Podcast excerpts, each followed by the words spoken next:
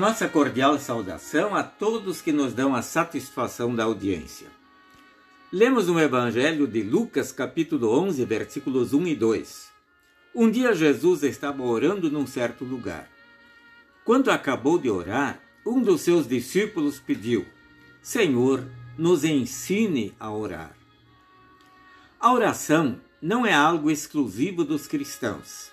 Também os idólatras e pagãos oram muito aos seus deuses. Prova disso são os profetas de Baal, que passaram uma manhã toda clamando ao seu Deus. Mas há uma grande diferença entre a oração dos cristãos e a oração dos idólatras ou pagãos.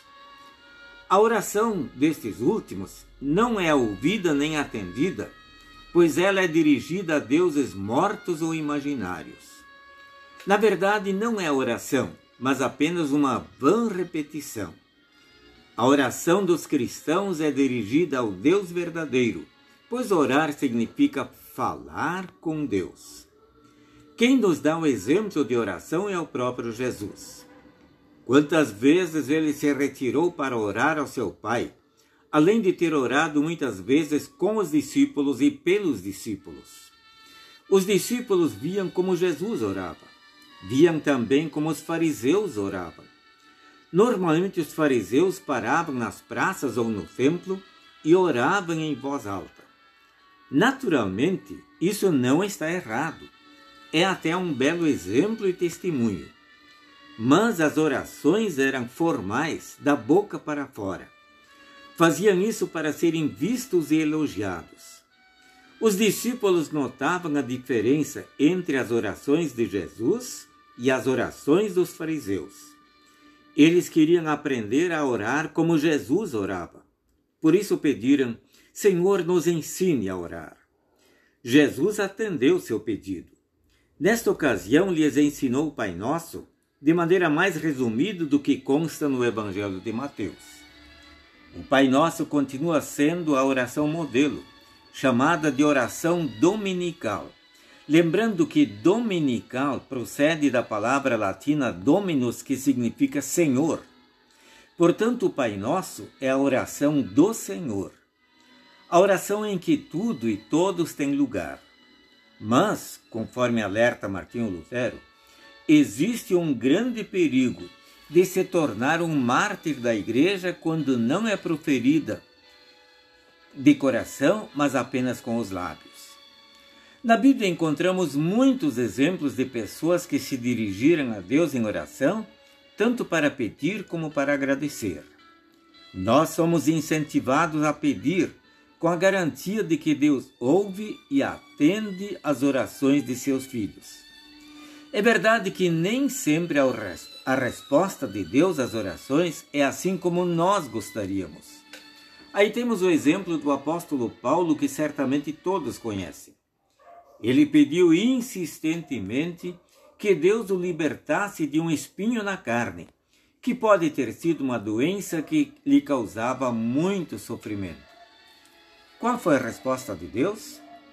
A minha graça é tudo o que você precisa, pois o meu poder é mais forte quando você está fraco.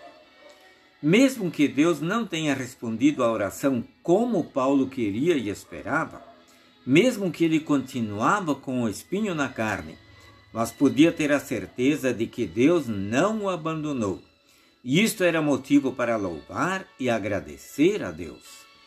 Louvemos nós também e agradeçamos a Deus por todas as bênçãos em nossa vida, também por aquelas coisas que não nos são tão agradáveis, sabendo, no entanto, que todas as coisas cooperam para o bem daqueles que amam a Deus.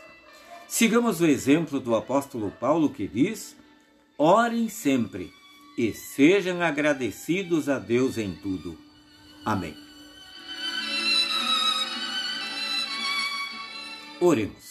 Bondoso Deus, obrigado por todas as bênçãos em nossa vida.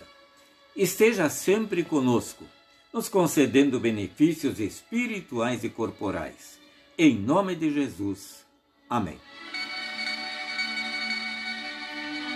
Desejamos a todos um bom dia com Jesus.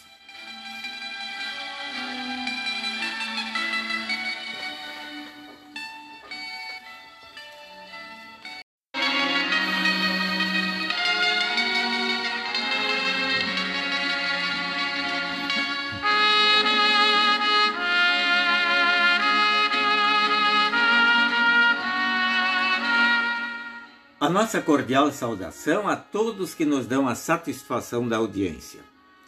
Lemos no Evangelho de Lucas, capítulo 11, versículos 1 e 2.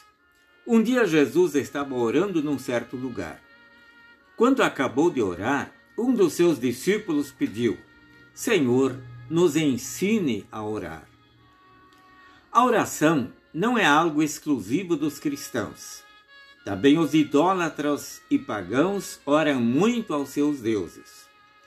Prova disso são os profetas de Baal, que passaram uma manhã toda clamando ao seu Deus. Mas há uma grande diferença entre a oração dos cristãos e a oração dos idólatras ou pagãos. A oração destes últimos não é ouvida nem atendida, pois ela é dirigida a deuses mortos ou imaginários. Na verdade, não é oração, mas apenas uma vã repetição.